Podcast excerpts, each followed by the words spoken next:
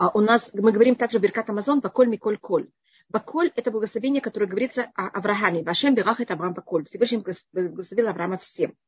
Про Якова говорится, когда принес ему Ицхак еду, э, и потом она, Ицхак это говорит Исаву, Вохаль Миколь, я поел от всего. А про Якова говорится, Яков говорит Исаву, ешь ли коль, есть у меня все. И это считается три понятия, которые были даны нашим трем працам. И когда мы говорим Всевышний благослови нас Баколь Миколь Коль, это как будто благослови нас, как Авраама, Ицхака и Якова. Это как будто у нас считается такое максимальное благословение. И Авраам, его символика это была Баколь. Баколь значит, что он э, имел связь со всеми, он как будто вмешивался немножко во всех. Понимаете, как это? Он как будто имел отношение со всеми, поэтому это, на иврите Баколь значит во всем. Ицхак, его качество было точно наоборот. Он отдалялся от всего. Это понятие гвура, это миколь. А Яков, он просто коль, без никаких добавок. И это у нас считается, вот эти три понятия, это считается максимальное благословение. Поэтому я всех вас благословлю, Шашем Язур всем, чтобы у всех было баколь, миколь, коль. Амин. Спасибо большое, Алексей. И тут мне сказали, Рефуа Шлема Леа Бацара. Рефуа Шлема Леа Бацара. И нам еще что-то написал, Авиталь Хая. А, благо, здоровья, удачи, большое спасибо от Авиталь Хай. И это вам тоже. Спасибо. Пожалуйста. Рабанит Хава, у нас сейчас начинается Песах, да, и у нас глава, и у нас э, много событий происходит у нас, да, как мы можем, что мы можем изучить, есть ли связь между нашей недельной главой и предстоящими нами пасхальными днями? Первым делом, обычно у нас, если это не високосный год, у нас наша недельная глава, Пашацав, она всегда читается перед Песах. У нас есть какие-то правила, какие у нас недельные главы, знаете, какие дни недели мы никогда не знаем, как и как происходят даты, потому что это достаточно вещь, которая она день недели и, и день месяца, и день и дата в году, она же не всегда а, в какой-то мере как объединяется, потому что дни недели, они все время меняются. Но у нас а, обычно это считается правильно, значит, я говорю правильно, это вот эта недельная глава, которая должна быть перед Песах. Она не прикреплена. У нас есть несколько недельных глав, которых обязательно должны быть в какое-то время. Паршат Цав не, не так настолько должна быть явна, но так обычно стараются, чтобы было. И в ней говорится о том, как надо кашировать посуду. Там есть намек на каширование посуды. посуды. Это говорится как раз о жертвоприношении, что также жертва, были у нее ограниченные времена, когда можно было ей пользоваться. И поэтому говорится, что если что-то произошло в какой-то мере на э, посуде, и там оказалось какое-то, там было что-то связано с жертвой, надо ее вышутав, надо ее взять, промыть, помыть и ее надо взять и эм, вот, вычистить. И отсюда учатся законы каширования. У нас есть несколько раз законы каширования. Это первый раз. Каширование посуды. И понятно, почему это перед, перед Песохом, потому что это время, когда мы занимаемся кашированием. У нас также есть еще одна вещь Паршаца. В конце нашей недельной главы говорится о том, как начали готовиться к эм, тому, что был переносный, у нас был переносный храм, построен в пустыне, это скиния, по-моему, на, русском называется, называется мешкан, и а, начали готовиться для того, чтобы в нем служить семь дней до а, первого дня Ниссана. И у нас как раз описывается, как семь дней до начала нашего месяца, как там это все происходило. Поэтому, видите, это тоже имеет какую-то связь. Следующая недельная глава – это восьмой день, это рассматривается именно восьмой день, а, первый день э, Ниссана, первый день нашего месяца на еврейском календаре. Это будет уже после Песаха. И она обычно всегда после Песаха, недельная глава, которая читается, это Пашат Шмини. Это то, что у нас будет после Песаха как раз. Потому что у нас начинается эта, эта недельная глава, в следующий раз мы в Песахе. Шаббат у нас уже в Песах, и поэтому у нас э, нет недельной главы, а мы читаем отрывок, который именно связан с Песахом. А сегодня и каждый день мы читаем отрывок, который связан с Насием. Если у нас Наси какая-то своя духовная, ну, у каждого какая-то духовная работа другая. Конечно, однозначно. Может быть, только хотел сказать еще одну вещь. На иврите цап значит приказ. Это корень слова мецва. И у нас есть случаи, когда мы можем делать и вести себя немножко более, немножко менее. А есть случаи, когда надо себя вести очень строго. И мне кажется, самый строгий праздник – это Песах. Это тоже, эм, и также все, что связано с жертвоприношением, там очень важно делать только как надо. Потому что один шаг влево или вправо от жертвоприношения – это становится идолопоклонством. Поэтому у нас э, эта недельная глава называется ЦАВ, и у нас есть также в книге Шмот недельная глава, которая называется ТЦВ. Если вы замечаете, они обе, их не корень это ЦАВ, и они оба говорят, именно обе эти недельные главы, о том, как началась служба Мешка. Потому что там это именно очень важно, вот эта точность. Это мой папа очень любил рассматривать как а, особость каждого колена, и это, мне кажется, символика всего еврейского народа. А, каждое колено принес, приносило в жертву то же самое абсолютно. Оно каждый из... Почему? И это написано 12 раз. Могло быть написано. И они все принесли так-то и так-то и так-то. Зачем это написано 12 раз? Говорит на устное предание, каждый из колен приносил индивидуально абсолютно. Значит, они приносили то же самое, но что они имели в виду под этим того, что они принесли, были абсолютно индивидуальны. Совершенно другое. И это, мне кажется, символика еврейского народа. Мы соблюдаем все законы. Это очень важно понять. Мы в плане исполнения исполняем законы все точно так же. Мы все евреи, мы все едим Песах точно так же, но мы индивидуалы. И поэтому, что мы имеем в виду, когда мы это исполняем, это очень индивидуально. Значит, у нас есть с одной стороны вот это понятие, что мы все похожи, и мы все то же самое. С другой стороны, в иудаизме совершенно не стирается индивидуальность каждого и сохраняется индивидуальность каждого. Значит, мы абсолютно против того, что все себя вели и были абсолютно такие же. Мы считаем, что для этого нужен только один человек, зачем нам нужно 12 колен или а, нас всех. С другой стороны, если мы каждый будем себя вести абсолютно по-другому, это приведет к хаосу. Угу. Нужен порядок. Это в плане исполнения мы обязаны исполнять точно так же все законы. И абсолютно скрупулезно это называется, абсолютно точно, как наша недельная глава называется ЦАМ. Это закон, приказ. Что вы вкладываете в это, на что вы ставите акцент, это уже ваш выбор. Кто-то ставит акцент на, на интеллектуальность, кто-то ставит акцент, акцент в исполнении закона на эмоциональность, кто-то ставит акцент на отношение к людям. Понимаете, как это хесед? Кто-то ставит акцент на эмоции, скажем, радость или там что-то другое. И это уже индивидуально у каждого. Кто-то на скромность. Я, я понимаете, у нас есть очень много понятий, у нас есть 12, даже по преданию у нас есть 13, потому что есть также колено Леви, хотя оно не принесло, но оно, мы читаем даже 13 день, еще маленький отрывок из следующей недельной главы, это у нас написано все в Пашат Несо, и потом мы читаем еще отрывок из Пашат Балютха о зажигании семи свечников. А интересно, сегодня какая есть особенность этого дня? Может быть, завтра, может быть, шаббат? Пожалуйста. Значит, сегодня мы читали колено Менаше. У нас сегодня восьмой день э, Ниссана. И это колено Менаше. Менаше, он э, был помощник Юсефа. Он рождается в Египте. Это понятие именно того, кто рождается в диаспоре. И именно имеет связь с эм, миром диаспоры. Имеется в виду, что он, да, находится в доме фараона, он имеет связь. Понимаете, с чем я имею в виду? Значит, мы можем находиться в диаспоре и именно заниматься тем, что мы отдаляемся от, от той страны, в которой мы находимся, и именно занимаемся тем, что сохранить нашу индивидуальность и сохранить нашу автономию и наш иудаизм даже в диаспоре. А есть совершенно противоположная сторона. Это как мы в диаспоре, имея связь с наружным миром, занимаемся культурой этого мира, занимаемся экономикой этого мира. Мы же там живем, у нас нет выхода. Остаемся евреями. И это особенность нашего дня. Ба, интересно, а завтра? А, у нас, я только должна вспомнить, у нас потом завтра это колено Дан, э, как я помню, это девятый день. Колено Дан – это то, то, та часть еврейского народа. Значит, когда мы шли в пустыне, у нас был кто шел первый, и был кто, у нас каждый, 12 колен были поделены на три колена, называется Дгалим, а, и каждый из них был связан также с другим, другой стороной мира. И когда мы ехали, колено Дан, он был в главе трех, двух еще добавочных колен. Ой, извините, точно вы правы, Бениамин у нас следующий. А Виталий Хай, громадное спасибо, что вы мне напомнили. У нас это будет послезавтра. А у нас, значит, завтра это колено Бениамин. Спасибо большое. И колено Бениамин – это колено, которое символизирует полноценность. И на его территории был построен храм. Это э, символика, э, в какой-то мере, вот это понятие основы это люди, которые перфекционисты.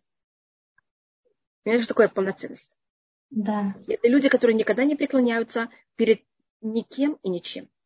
Угу. Потому что если не прек... Но если мы их заставляем преклоняться, они полностью ломаются. Ага. То есть завтра последний шаббат перед Песохом, когда мы хотим... Пятница. Извините, это будет пятница. А, это будет, не, да, это будет пятница. Извините, видите, я перепутала, вы, вы все, извините. Да, это пятница. Не ломаться значит, это, и не значит, вот Мордыхай, Эстер и Мордыхай, они вот в какой-то мере Шауль, Мордыхай, Эстер, Михаль. У нас есть много персонажей, которые они символика и Йонатан. Это символика этого колена. Люди, которые ведут себя очень правильно. Просто, ну вот, вот, просто пример. У них невозможно к ним, ну вот, понимаете, что я называю перфекционисты? Вы к Эстер не можете придраться. Она всегда в любой ситуации будет просто великолепна. Не зависит, в какое положение вы ее поставите. Но если хасва калеля, такие люди немножко как-то, понимаете, как это, что-то сделают неправильно, они полностью ломаются, но это более шауль, чем эстер. Это, кажется, 9 чис- число читают, видите, символизм, это каждого числа читают тоже символика колена Бими. В какой-то мере, да. Это то, что стремится к, э, к числу эм, 10, хотя сам Бенямин, он 12 колено. Когда он да. родился, этим он как будто тоже дополнил еврейский народ. А интересно, что они идут не по порядку. Да, они идут по другому порядку. У нас есть порядок, как мы родились. У нас, и это у нас порядок, значит, у нас есть целая наука, в какой форме 12 колен повторяются в Торе. Каждый mm-hmm. раз они повторяются немножко по-другому. Их есть 16 раз в Торе, повторяются перечисление 12 колен. 15, 16, это, если не 16, 15, и 15, как вы знаете, это первые две буквы имени Всевышнего. Uh-huh. Это есть все у нас всюду какая-то символика. И каждый раз они повторяются немножко по-другому. В начале, если мы рассматриваем э, весь хумаш, до второй главы, до первой главы книги Бамидбар, и во второй, и в первой главе книги Бамидбар тоже, там есть два раза перечисления 12 колен. Э, и первый раз, это то же самое, как во всей э, книге Барыши, также и в книге Шмот, мы повторяемся в порядке, как мы родились. Плюс-минус, с какими-то изменениями. Или по порядку матерей, или по порядку, как мы родились, хронологически или по матерям. Потому что, когда мы говорим о семье, в семье то, что важно, это эм, на кого вы похожи, или как, кто вы по иерархии. Кто родился раньше, кто родился позже. Все равно, сколько вам лет, когда возвращаетесь в вашу родительскую семью, вы, если вы были номер там, три в семье, э, вы можете быть величайший директор, а старший брат может быть уборщик. Эм, но вы сразу становитесь номер три, а он номер один.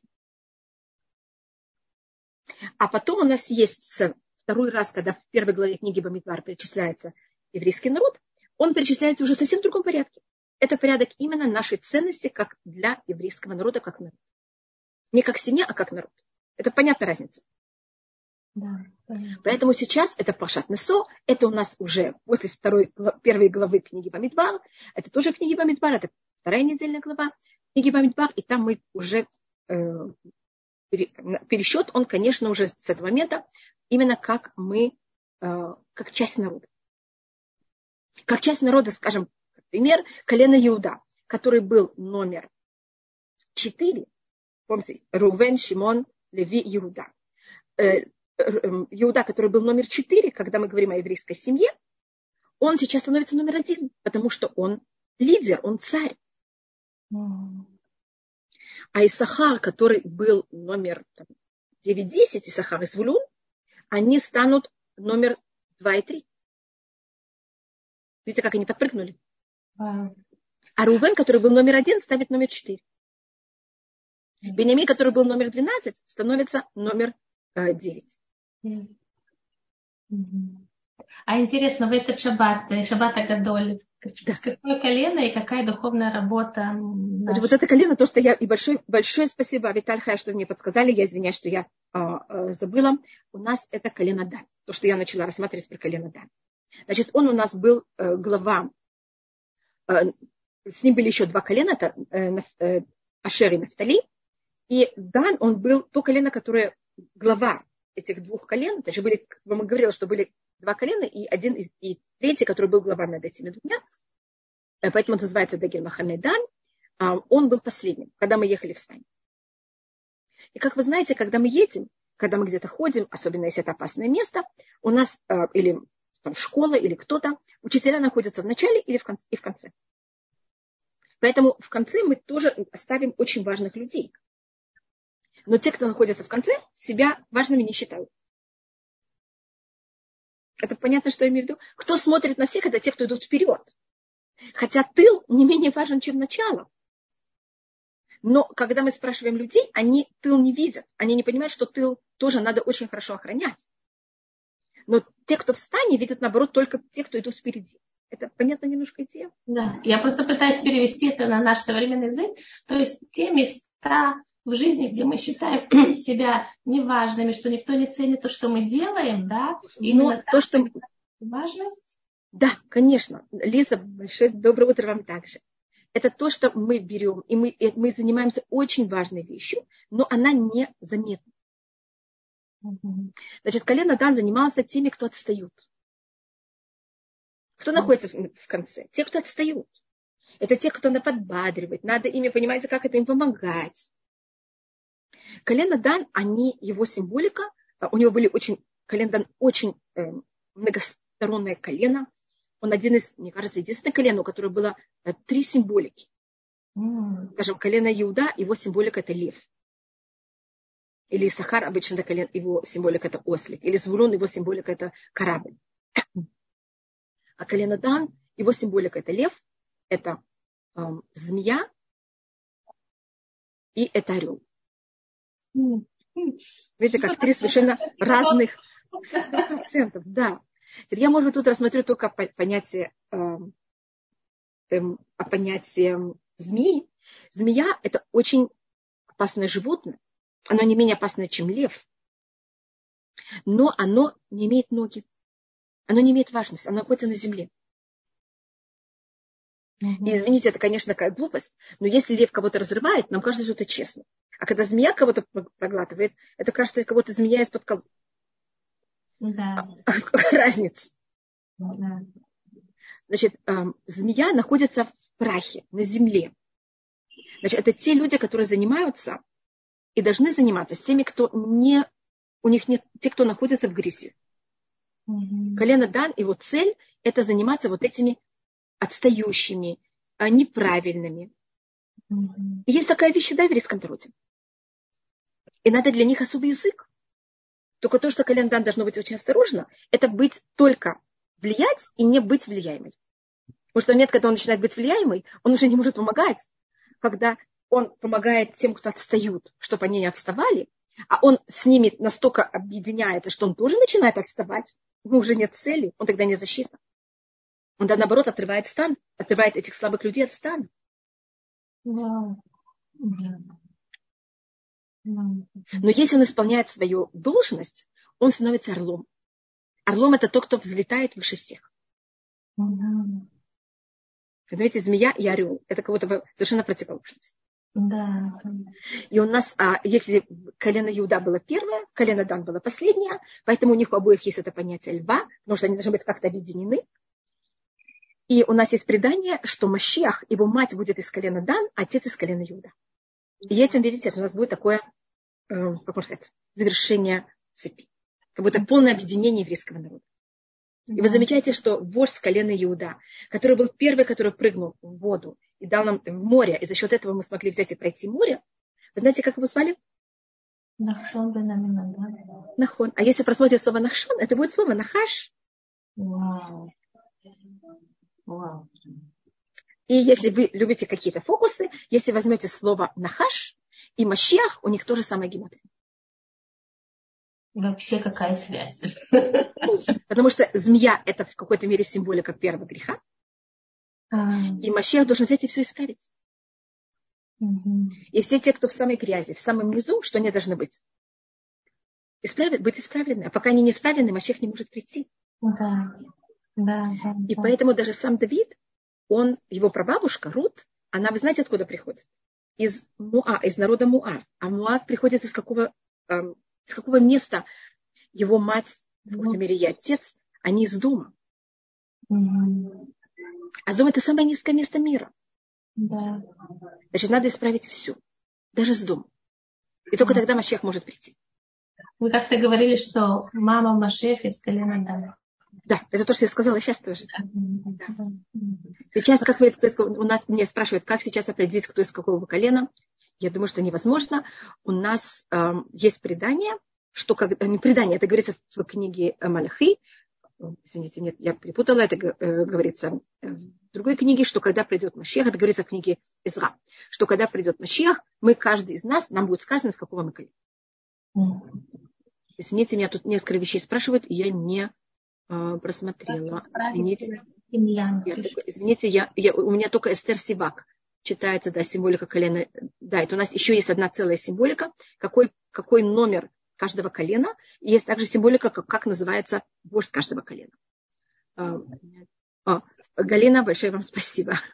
Кто из какого колена? Это значит, мы пока не можем, пока не придет главный священник, когда не будет период, когда будет главный священник, который будет 12 камней с Урим и и он тогда каждому из нас скажет, какому колену мы принадлежим. В мире животных змея садится на орла и пытается укусить. А орел просто поднимается вверх, и тогда змея падает.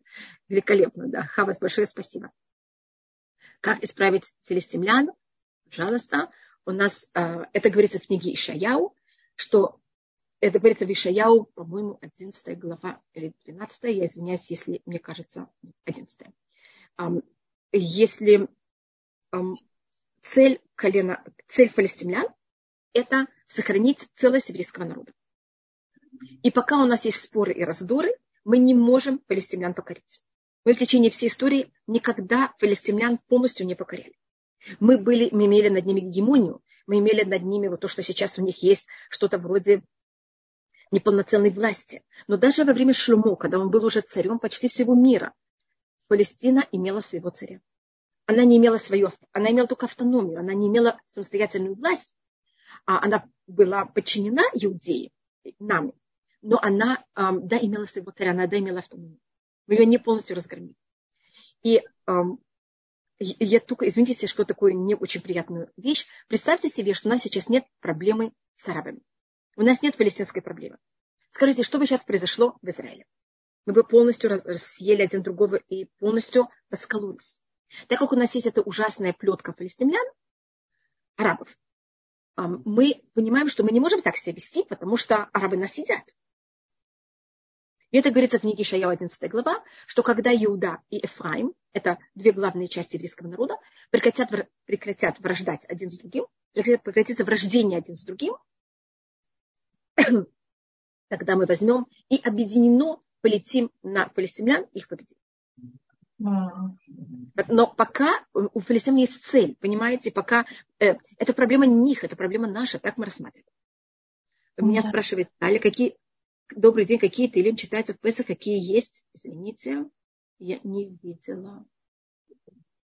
Um, в Песах какие есть сгулот на Песах, спасибо. Значит, в Песах мы читаем, теоретически можете читать любые псалмы, но то, что принято особенно читать, это 100 14 псалом, это вот когда евреи вышли из Бецет Исраим Мицраем, 105, 106, это тоже описывает выход евреев из Египта.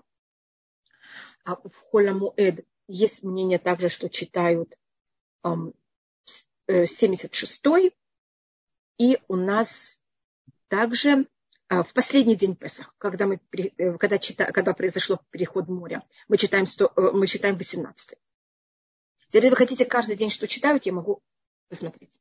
Мы Может, даже есть 7 дней. Мы Только хотим... я вам сказала так, у нас такого читается, понятно, 114, 105, 106 и последний день Песаха 18. И в Холямуэд есть кто читает 76 а есть кто читает каждый день Песаха что-то другое, но для этого я должна, понимаете, рассказать все 7 дней. Спасибо. Пожалуйста. у меня есть два вопроса. Первый вопрос. Мы часто слышим, что Песах – это выход на свободу. Да? да. Что такое настоящая духовная свобода? И второй вопрос. Я слышала, что женщины, если, не знаю, есть такая традиция, я такого не видела, но я слышала, что одевают все свои украшения как знак того, что мы вышли из Египта, были очень, было большое богатство. Правильно, что женщина должна одевать все свои украшения. А если у женщины у нее нет украшений каких-то богатых, э, что делать тогда? Теперь первым делом у нас принято именно в Песах ощущать себя очень богатым. И это не только говорится о женщин, говорится тоже о мужчин. И рассказывается о том, что были э, евреи, у которых там были какие-то Значит, выставляли все самые, как, понимаете, что вот в доме были какие-то там самые богатые вещи. Это не только женщина себя украшала, весь дом украшал. Угу. Говорится даже, что был один мудрец, у которого он, э, это был в период он, он, у него были не евреи, ему давали залоги. Залог это называется? И обычно мы залоги прячем. Понимаете, как это же не наше, это потом у нас могут взять. Но именно в ночь Песах он это все выставлял. Я просто говорю, понимаете, что такое пример? Для того, чтобы, конечно, очень а, он их а, выставлял так, чтобы они были охраняемы, но он их показывал. Так он вообще их как будто спрятал, и что вообще никто не знал. Потому что мы в этот день, э, это, вот эта символика того, что мы свободны. И эта цель, это не только для того, чтобы вспомнить, как мы вышли из Египта. У нас в Леля Седер есть особая вещь, которой нет никогда. Он, это рассматривает Маймонит. У нас есть пять уровней нашей души, пять сторон нашей души, если можно так сказать. И одна сторона нашей души – это воображение. С ней очень сложно. Воображению вы не можете дать никакие приказы. С другой стороны, она очень, она очень сильно влияет на нас, и она тяжкий то, кто и мы. И мы тогда... А, и у нас нет никаких законов, которые относятся к воображению. Кроме одной ночи. В Лейла Седер мы должны чувствовать себя, как будто мы вышли из Египта. Как будто бы это же воображение. А если я себе скажу, что думать, а я не хочу об этом думать. Есть у вас такое? Как себя заставить? Как заставить свое воображение? Его заставить невозможно, его можно зажечь, его можно включить. Поэтому в Лейла Седер, извините, у нас есть особые законы, которые относятся к тому, как себя вести в такое состояние. Мы сидим особо, мы едим особо, и мы также украшаемся особо. Значит, когда женщина, это не обязательно украшение, это значит, каждая женщина эм, должна себя в этот вечер ощущать в самой ее, на ее уровне, самой великолепной У нас у каждого свое понятие, что такое самое великолепное. Кто-то может рассмотреть, что если она на себя надевает все свои украшения, она елка. Понимаете, что я имею в виду? У каждого есть свое понятие, что значит выглядеть великолепно. И вот в Леля Седер мы должны себя, и когда я одеваюсь, в самое свое, то, что мне кажется, и что для меня дает мне ощущение, что я вот просто королева мира, я так начинаю себя чувствовать. Маленький ребенок одевает мамину обувь и начинает говорить как мама. Это понятие воображения. И поэтому в Леля Седер мы стараемся влиять, понимаете, косвенной форме на воображение. Это, как пишет Маймонит, то, что влияет на воображение, это хущин. Это наше зрение, слух, осязание, вкус, запах. И мы вот это все включаем в Леля Седер для того, чтобы это повлияло, понимаете, нас косвенно на наше воображение. Mm-hmm. Это, просто вы спросили несколько вещей, я не помню, на что я ответила. Я просто начала только говорить о... И что такое дух, настоящая свобода? Вы сказали, что одна из э, атрибутов свободы, когда человек чувствует себя богатым или... Да-да, одну из минут, извините, извините, просто тут есть вопросы, извините, и там вы меня спрашиваете, я читаю страсть, где можно прочитать про Ниссана и колены. Если вы хотите Лишева про колены, я, у меня есть книга о 12 колен, которых я немножко там перевела некоторые вещи на русский. А про дни Ниссана, я не знаю, мне кажется, я тоже там что-то такое написала, мне кажется. А, очень пришло столько поколений, сейчас и каждого колена а, ответ станет. Когда колено дан, да, значит, мы сейчас, а, я не совсем поняла, что вы говорите про проценты, потому что мы сейчас находимся теоретически, в основном весь еврейский народ, который мы знаем, они колено Иуда, Бениамин и Леви, и есть, конечно, от других колен, но каждое из других колен, из десяти других колен у нас достаточно мало. А воображение это подсознание не совсем. Воображение это то, что вот, это связано с подсознанием, конечно. Воображение поднимается подсознание. На это есть колено большая статья. Большое спасибо, Наталья. Я даже не знала, вы знаете, я ничего не знаю, что есть в... Я не знаю, что-то спросили а что такое можно подарить на мужа? У нас принято, что на Песах муж дарит жене. Муж ответственен на том, что у жены, жена и дети были в таком состоянии. Э, и поэтому то, что принято, что муж дарит жене или одежду, или украшение, что ей нравится, что она сейчас хочет. А детям, для детей, для того, чтобы им было приятно, обычно это или игрушки, или какое-то лакомство. Только, конечно, кошер Но да, если... это, это фантазия. Всегда считается, что воображение – это отец Нет, воображение, воображение – это очень важная часть человека, заводящая человека очень резко, влияющая на человека очень сильно, отражающая внутренний мир человека. И а, можно им пользоваться. Мне кажется, в нашем сейчас модерном мире очень много занимаются, говорится о позитивном, позитивном воображения, не знаю, как это точно называется. Лимон Мудрах на иврите это называется. Маймонит об этом говорит. А, особенно был Арабе Мепясины, это был один из очень известных раввинов поколения катастрофы, который также пишет об этом очень много. И это вопрос, как этим пользоваться. Маймонит считает, что если, скажем, перед сном, если воображаете, как вы стоите рядом с горой Синай, как вы, происходит дарование Тора или какие-то вещи, это тоже на вас очень сильно влияет. Поэтому мы, если мы его, как любую вещь в нашей жизни, если мы им не, им не занимаемся, а даем им себя вести, как он хочет, он остается как будто непонятно, развивается дико. И то же самое, как ваше поле, если вы не будете его обрабатывать. То же самое воображение, только оно еще сильнее. А извините, какие пять частей? Это правда, что у человека есть 12 чувств, а не пять? Я не знаю, что такое чувство, я извиняюсь. У нас хущим рассматривается пять. Это пишет Маймонид, что у нас пять хущим. И они параллельно пять уровней души. А что такое 12, я не знаю, что вы имеете. У нас считается пять органов, я, я просто только не совсем знаю. Можно ли молиться свои просьбы? Конечно, можно молиться своих просьбах в Песах. Мне кажется, что я все прочитала. Пожалуйста, это что? Значит, вы спросили, что такое свобода. Да. И как мы достигаем, какое есть в Песах духовное такое сила, которая дает нам ее достичь в полной мере пользоваться принято ли дарить что-то к Песаху для мужа от жены. Как вы хотите, пожалуйста, можно. Но то, что я говорю, то, что говорит закон, это именно что муж дарил жене. Я это подчеркиваю, потому что у мужчины есть вот эта нужда давать. А если дайте ему... женщина это... без мужа, или это... она пришла к иудаизму, а он еще нет, и он не собирается ей дарить, потому что для него он еще не там. Да, да тогда, конечно. Но вы понимаете, что когда вы берете э, мужчина, он тот, кто он должен быть рыцарь. Я говорю снова, каждая семья, у них есть индивидуальность. В каждой семье это очень зависит. Я совершенно с вами согласна. Я только говорю, что надо быть очень осторожными, что мы часто хотим быть на какой-то мере, вот как он себя ведет, мы точно так же. Мы женщины. И тем, что мы это принимаем, мы говорим ему спасибо, мы ему даем эту возможность быть вот таким великим рыцарем на белом коне. А, то есть не лететь дарить ему подарки, что вот я такая даю тебе подарки, а быть более... Принимающим. Okay. Спасибо. Просто я снова говорю, как у нас в иудаизме. У нас в иудаизме принято, что мужчина, он тот, кто дарит. А мы можем ему взять и сделать ему очень, вот он, скажем, там, не знаю, он любит какое-то блюдо, мы ему можем приготовить это блюдо. Есть, есть, да, кто дарит подарки один другому. Но все-таки старайтесь, чтобы муж ощущал, что он вам дал больше. Я понимаю, что это не очень приятно. Мы хотим быть равны, но этим мы в какой-то мере теряем немножко нашу женственность. Да.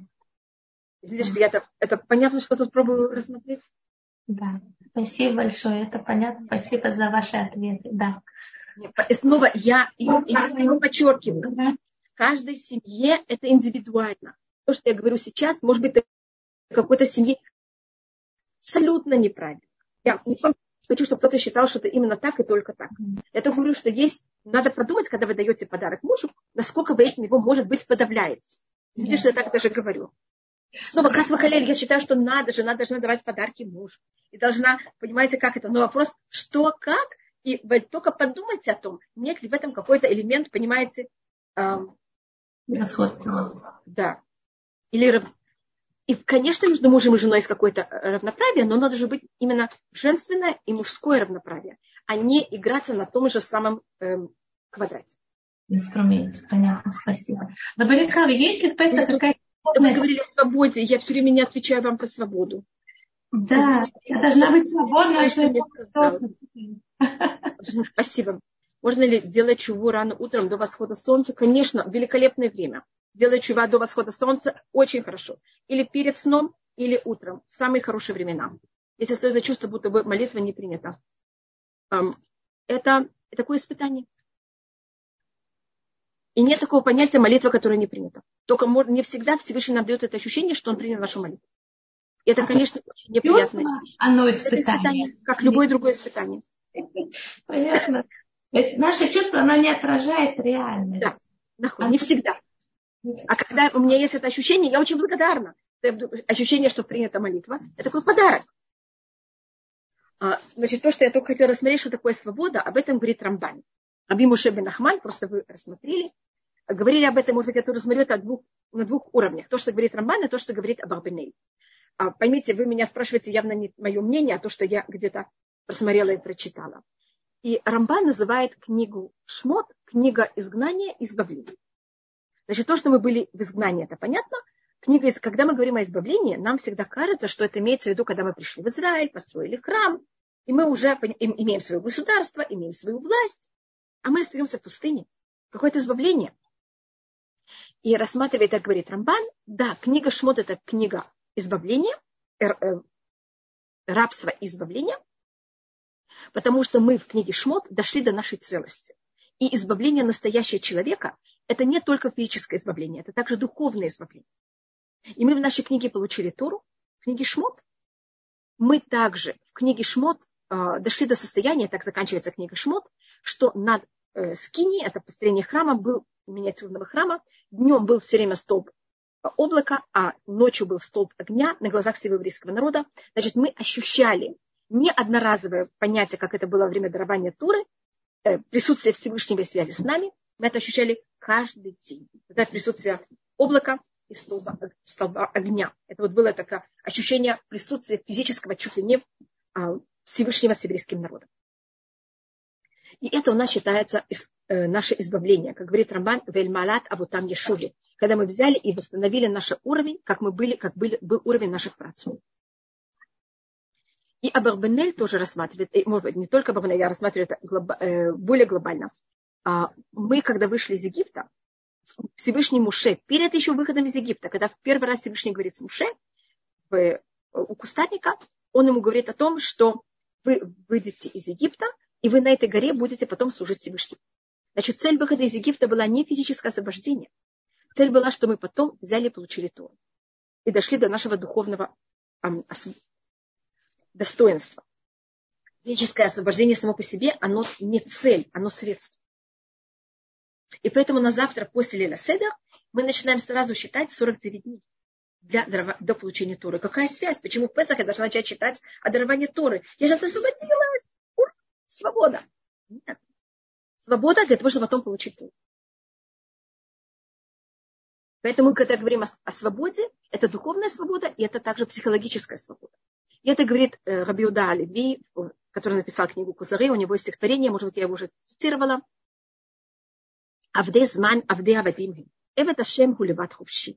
Человек, который он раб а, времени. Времени имеется в виду культуры в этой времени, моды этого времени, поведение этого времени, духа этого времени. Он раб рабов.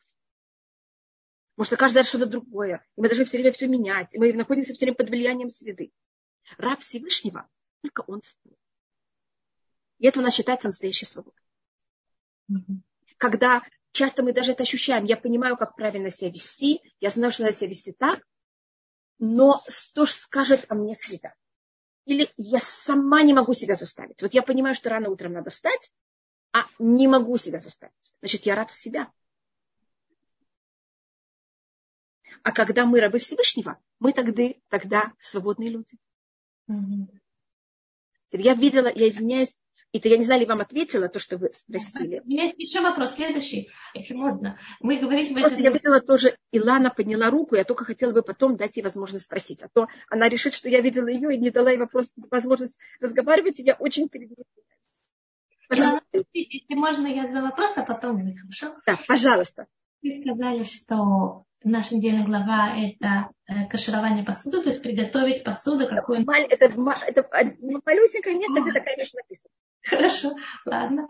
И, но тоже в какой-то мере как посуда для того, чтобы как э, сосуд, который принимает духовность, ну вот прессах, да, как нужно себя правильно подготовить, чтобы принять то, что Песах может нам дать? Потому что я понимаю, что есть какое-то влияние духовное другое. Да? Конечно. У нас считается, что когда мы, у нас, что мы должны взять в Песах и очистить? От чего мы должны очистить свой дом? От закваски. Значит, это злаки с водой, которые простояли больше, чем 18 минут. И что они создали? Они за счет этого началось брожение. К чему приводит брожение? оно приводит к тому, что все начинает раздуваться. Также, если вы берете, вкладываете в тесто э, закваску, что происходит? Раздувается. И становится... Это понятие высокомерия. Угу. Значит, мы себя должны очистить от высокомерия. Легко сказать. Очень легко сказать. С другой стороны, высокомерие это, значит, есть уважение к себе, честь. Это очень важная вещь. А есть высокомерие. Есть понятие, когда я занимаюсь, э, когда я, мы печем отцу, мы ее делаем очень быстро. Меньше, чем 18 минут. А когда я хочу именно, чтобы тесто поднялось, что надо сделать? Оставить надолго. Я должна сегодня это сделать. То, что можно сделать сегодня, мы сделаем послезавтра. Это понятно, что это? Это тоже символика хамеца.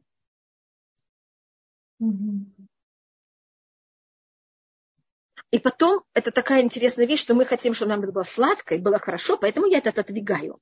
А с другой стороны, слово хамец от слова хамуц, это кисло. Мне потом совсем нехорошо. Уважайте себя по-настоящему, что, конечно, сейчас, в этот момент вам будет не очень приятно. Но потом вы будете уважать себя. Вам будет ваше достоинство. Не высокомерие, а достоинство. А какая разница? Достоинство – это как я ощущаю к себе и как я оцениваю себя. Без связи с средой. А зависит только от того, как я себя вела. Когда-то вы сказали такую фразу, э, человек, э, женщина, человек должны работать над своей аурой. Я много раз думала, что вы такое имеете в виду? Что это? Ну, это, это значит, то, что мы, э, это говорит Ирухам Левич, он говорит, что человек должен также в какой-то мере отвечать за то, как он проявляет себя в среду. У меня это было один раз, я прочитала то, что он говорит, что человек должен себя вести так, что кто... Эй, что случилось? Наверное, нет интернета у Романхава. Угу. Когда подключится... Да, у нас осталось 7 минуток э, до конца урока. Надеемся, что... Да, вот. И Меня слышно? Я не забыла, поднимите руку еще раз и задайте. Ага. Вас слышно нет? Вы видите Рабанит? Она нет. Нет? Пока нет. Илана, я вижу, что вы поднимаете руку, да. Сейчас. Наверное, эм. Илана, давайте я пока вам включу микрофон. А, О, ждем. У меня что-то произошло. Я не... А вы можете меня разрешить мне включить? Вас слышно, Рабанит Хава, но не... А, но вы мне не даете разрешение... Да, да, да, да, одну минуточку, одну минуту. Спасибо. Угу. Спасибо большое. Мы вас пока не видим. Я, все, меня видно так же? О, да. было сразу, сразу не видно. Все, мне кажется, сейчас все нормально. Я очень извиняюсь, у меня что-то произошло с интернетом. Да, мы поняли, все хорошо. Пожалуйста. Извините. Вы говорите, вы прочитали статью Равирухом Илейпович? Э, да, который он был э, Машгиах Вишиват Мир, и он говорил о том, что если, что человек должен себя вести так, что кто его видит, захочет сразу пойти за ним, вести себя как он. И э, мне казалось, это очень такая... Но я подумала об этой идее, и я решила себя так чувствовать. Просто так себя чувствовать. Вообще, только, понимаете, внутренние ощущения. И вы не представляете, люди начали... Я была в автобусе, и люди мне начали писать записки. Такая вещь не была ни до этого, ни после. В каком плане? О всяких, о каких-то поведениях, о чем-то. И я была просто в Израиле, вы знаете, в Израиле никто не дает записки никому. Да, да, понятно. Да, да. Песя, вы совершенно правы, мой папа был такой, сто процентов. Еще раз скажите, как, что человек должен себя ощущать так, чтобы, э, как будто, чтобы за ним люди пошли за ним в этом плане? Чтобы он как будто был такой человек, который хотели бы быть похожи на него. Я понял. Спасибо. Лейла, большое спасибо вам, что вы Всевышний вас охранял в Греции, что у вас было все великолепно там. И, пожалуйста, мы вас ждем, что вы приехали к нам. Да. Илана, извините, пожалуйста, ваш вопрос вы хотели задать. Да, большое спасибо, что вы меня Пожалуйста, Илана. Извините, что да, так долго вам надо было ждать. Все в порядке. Я что писали? Я уже не помню, но это меня так поразило. Я потом да. перестала так думать, когда я была в автобусе. Но я поняла, насколько это имеет такое влияние. Да. Рабанет? Да, пожалуйста, Елена. Я слышу. Да, только, только у меня вопрос не по теме немножко. Да, да, пожалуйста. Я хочу спросить насчет э, храма, насчет Да. его устройства. Что вот вы говорили мне, что там э, над Кодыш Кодашим был чердак, где хранились Да. вещи э, Мешкана. Так у Да. меня вчера возник такой вопрос, что как бы если бы крыша протекала на чердаке, так получается, что вещи от Мешкана, они бы там все мокли и портились. Не, не, не, Немножко конечно, вы совершенно правы, там ничего не протекало. Но и, конечно, там было какое-то устройство, в котором это хранилось. И мы также знаем, что в этом а, царь Юаш, это был мальчик, который там был какой-то момент, он тоже был, когда там взяли и, с- и э, кто-то там спасался какой-то период времени, там 6 часов, Да, 6 да. дней. 6 лет, извините. Поэтому, конечно, там ничего не протекало. Это просто, я говорю, это также было для того, чтобы ни, в- ни в каких ситуациях и никак ничего э, никак не могло испортиться внутри святая святых. Вы Понимаете, что это Ага. более? Да, да. А второй вопрос вот тоже насчет крыши, что я увидела такой комментарий, что э, над э, Кодыш, там было, что там было две крыши. Да, специально. Я Это немножко- все было для этого. Да, да, но немножко странно, как это может быть на здании две крыши? Если одна вот это крыша... два- она- две прослойки.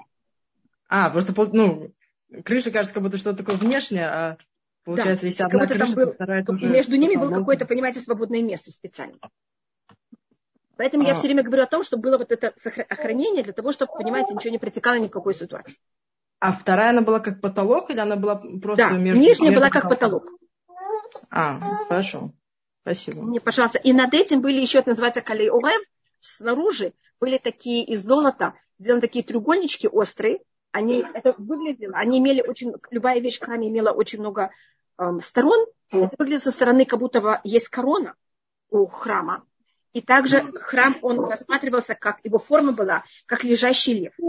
Мгм. Да, Да, это, вы, совершенно правы, это Илья Тагак, так оно и называется. Это как чердак. И а, вы знаете, что у льва есть грива. И грива вот рисуется так, как будто вы понимаете, треугольнички такие.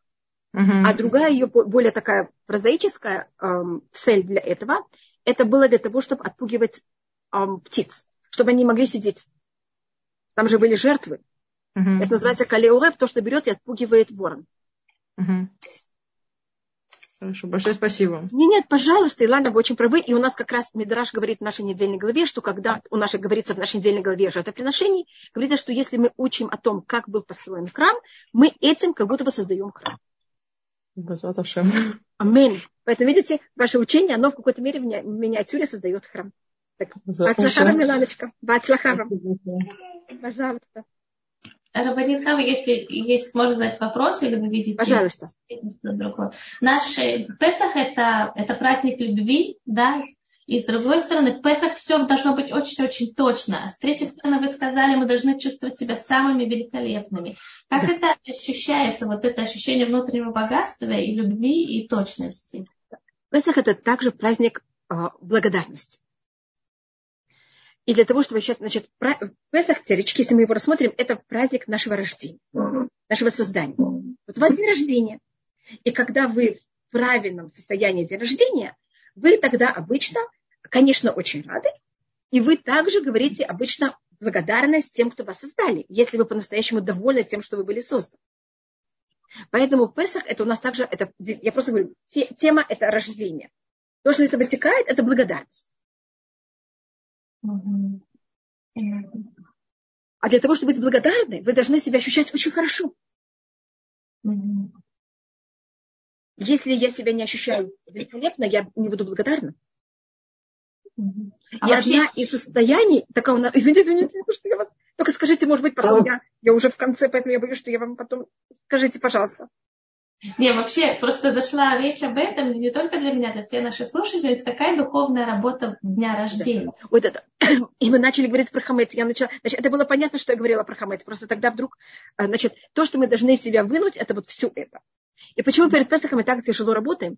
Для того, чтобы быть благодарны, я должна почувствовать себя нехорошо. Видите, какой ужас? Если я чувствую себя хорошо, а сейчас еще лучше, я не очень благодарна. А настоящее ощущение благодарности, когда мы ощущали себя не очень хорошо, а сейчас великолепно. И чем мы до этого ощущали себя хуже, тем, когда мы чувствуем себя хорошо, мы еще более благодарны. Это такая хитрость, так сотворен человек. Всевышний створил сначала тьму, а потом свет. Без тьмы мы бы не понимали, что такое свет. Без, начина считается изгнание первый этап избавления. Потому что без изгнания не может быть избавления. И поэтому перед Песохом мы должны тяжело работать. Вот только после этого мы можем ощущать вот это ощущение благодарности. Это не просто так, что именно перед Песохом надо так тяжело работать. И может быть то, что мы говорили о физическом и духовном освобождении, когда мы говорим Хагадашель Песах, весь рассказ Песаха, у нас там эти две темы. Мы говорим о том, что наши предки были идолопоклонники, и мы говорим о том, что мы были рабы. И мы заканчиваем тем, как мы вышли из Египта, все чудеса выхода, и также о том, что Всевышний нам дал Туру, и мы пришли в Израиль и построили храм. Какая связь? Это же не связано с Песахом. Но мы говорим о вот наших двух понятий эм, изгнания, духовное знание и физическое знание, и параллельно также два понятия параллельное избавление, что-то духовное и физическое. Просто хотела только закончить эту тему, которую мы говорили о том, что это. Да, мне кажется, может быть, я говорила в другие времена о том, что у нас э, символизируется и в Песах, а как можно полюбить страдания, можно ощущать счастье. Значит, первым делом страдание, оно первый этап возможности, эм, если я ощущаю нехватку, я могу идти куда-то дальше. Пока у меня все есть, я не могу брать и что-то делать. И если мы просмотрим нашу жизнь, мы увидим, как эти сложные моменты и какое-то ощущение нехватки, у нас есть такое даже символическая вещь, что в истории были 10, были 9 голодов, и будет в будущем еще один голод, он порождал что-то новое в мире. Когда я сыта, мне ничего не надо. Когда я голодна, а любой неприятность это какой-то голод к чему-то, какая-то проблема, которая нуждается в какое-то эм, решение, оно берет и открывает какие-то другие варианты и эм, возможности в мире. Просто у нас десятый голод – это голод не еде и не питью, а голод слушать слова Всевышнего. И что мне, мне кажется, что Барух Хашем Всевышний этот голод немножко начал. Период моих бабушки и дедушки все уходили от иудаизма. То, что я сейчас говорю, никого не интересовало. А сейчас Барух Хашем это кто-то хочет слышать, я вам ужасно, неописуемо благодарна. Я думаю, что моя бабушка и дедушка, если бы это все увидели, просто не поверили бы. Нет, не поверили бы. Сегодня действительно мы уже в какой-то мере видим этот голод, который, как я вам говорю, сто лет назад, если кто-то такое рассказал, они бы просто не поверили. הנה ימים באים נאום השם והשלכתי רב בארץ, לא רב ללחם ולא צמא למים כי אם לשמוע את דבר השם. Это то, что я просто говорю, как это говорится в роках, я только это сказала на иврите. Спасибо большое, Леа, большое спасибо всем. В Песах извините, ой, сколько мы достаточно выпить женщине вина из бокала, чтобы выполнить заповеди а, четыре бокала. Извините, что я не видела ваши вопросы. спасибо всем, Илишева, вам спасибо также. А, значит, мы должны, первый бокал, мы должны, я сейчас говорю самый-самый минимум. Надо выпить немножко больше, чем 86 грамм. Только бокал сам должен быть 86 грамм. У меня есть как раз бокалы на 90 грамм, если кто-то хочет, я могу даже отложить. И потому что желательно значит, выпить первый бокал и эм, третий бокал надо выпить немножко больше, чем 86 грамм, значит, можно выпить 44 грамма, если вы можете настолько быть точны. А второй бокал и четвертый желательно выпить все 86 грамм. Есть кто э, считает, что 86 это слишком мало, и они пользуются 150. Самый минимум это, 100, это 86, а, а максимум понятия полного бокала это 150. Это вы решаете, как, по какому мнению вы хотите идти. И для женщин это точно так же. Как сочетается с Песах необходимое ощущение свободы и благодарности. Некоторые бытовые сложности, дети болеют, нормально. Да. Значит, эм, да, женщины могут пить виноградный сок также, конечно. Да, можно без вина тоже. Только желательно, чтобы был красного цвета, не обязательно, но желательно. Значит, не надо надевать белое платье, даже если оно самое великолепное. А можете только положите на нем что-то, или если у вас есть клеенка, понимаете, как это? Можете себя защищать клеенкой. А, извините, что я говорю так настолько, как прозаически. А, значит, э, мы, это мой папа всегда говорил, приготовить Песах, это по закону, именно как говорит закон, очень просто. Мои родители, моя мама жила в, Казани, в Самаре.